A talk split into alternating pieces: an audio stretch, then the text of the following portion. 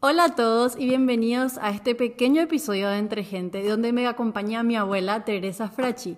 Ella recientemente tuvo una experiencia muy mágica. Ella es artista. ¿Desde hace cuánto sos artista, güey? 25 años. Y te pasó algo muy increíble recientemente. Sublime, histórico, milagroso, no sé cómo llamarlo. Hace unos meses, bueno, desde el año 94 pinto.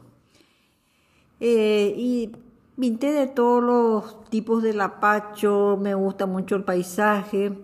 Bueno, conclusión que en el año 2004 me puse a pintar girasoles, girasoles, girasoles. Bueno, en el mes de mayo de 2004, hace 20, por hacer 24, 20 años.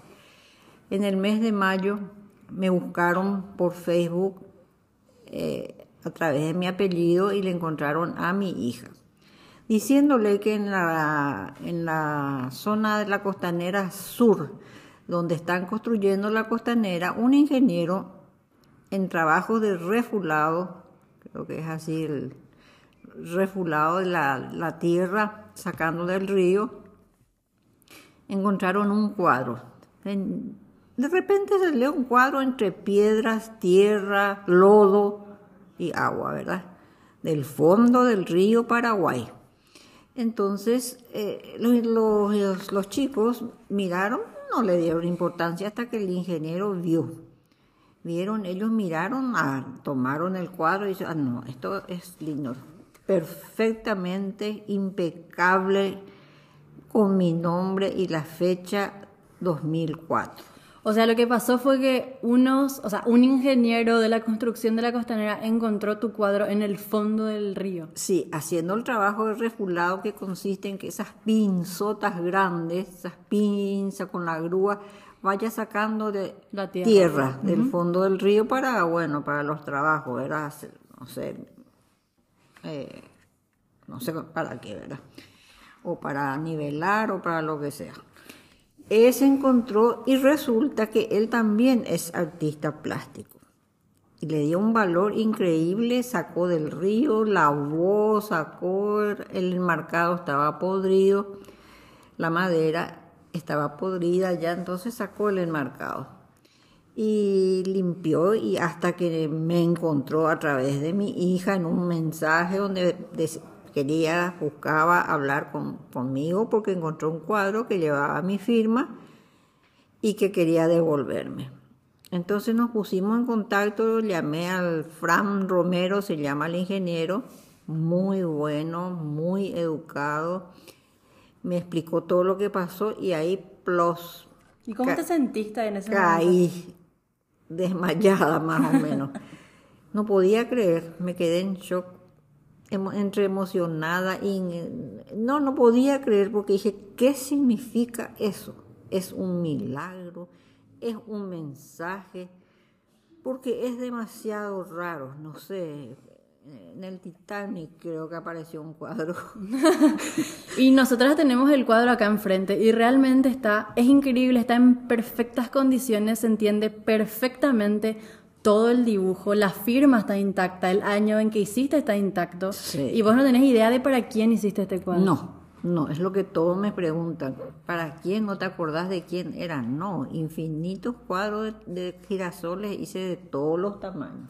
De hecho que acá en nuestra casa, luego todos los cuadros que ven en mi casa fueron pintados por esta fantástica mujer. Atrás nuestro está un cuadro grandote de girasoles. Muy parecido a este también. Muy parecido. Es la cosecha de girasoles. Así como hay la cosecha de algodón, hay la cosecha de los girasoles. ¿Y por qué pintaba girasoles? ¿Qué te me inspiró? Gustaba, me gustaba, me gustaba el color amarillo, me, me encantaba.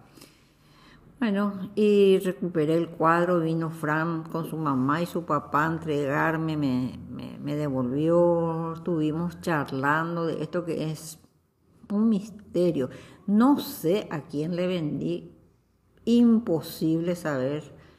Nos regalar no, porque si yo regalo un cuadro que tiene que ser una persona muy especial para que yo regale un cuadro, Eh, siempre le escribo atrás algún mensajito para que sepa, tenga un recuerdo, ¿verdad? Claro.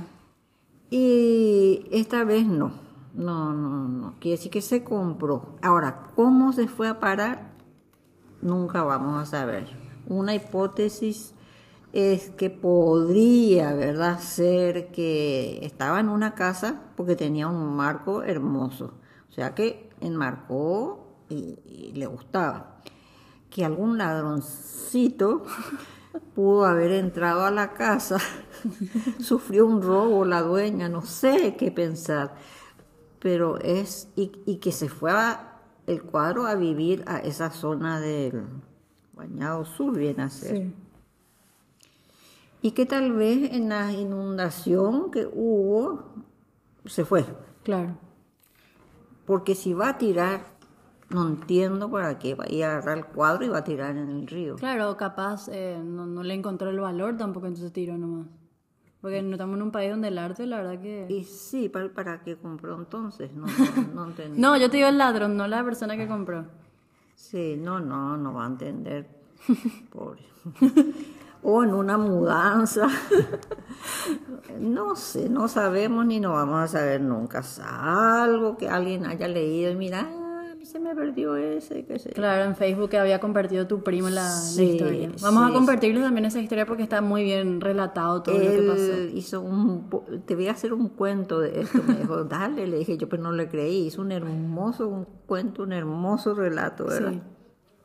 ¿Qué crees que significa esto? Como dijiste hace rato, una de las cosas que te preguntaste fue ¿qué significa que esto vuelva a mí? ¿Qué crees?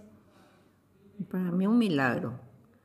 Para mí es un milagro, es, no sé, es una señal, es algo que no, no, no puedo creer, hasta hoy no puedo creer. Yo miro, le estuve barnizando, cuidando, mirando, lavando, de todo.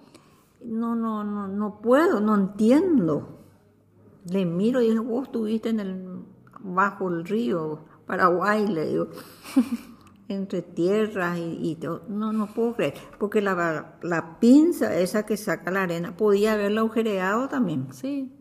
Dañado a la tela. Quiso volver a vos este cuadro.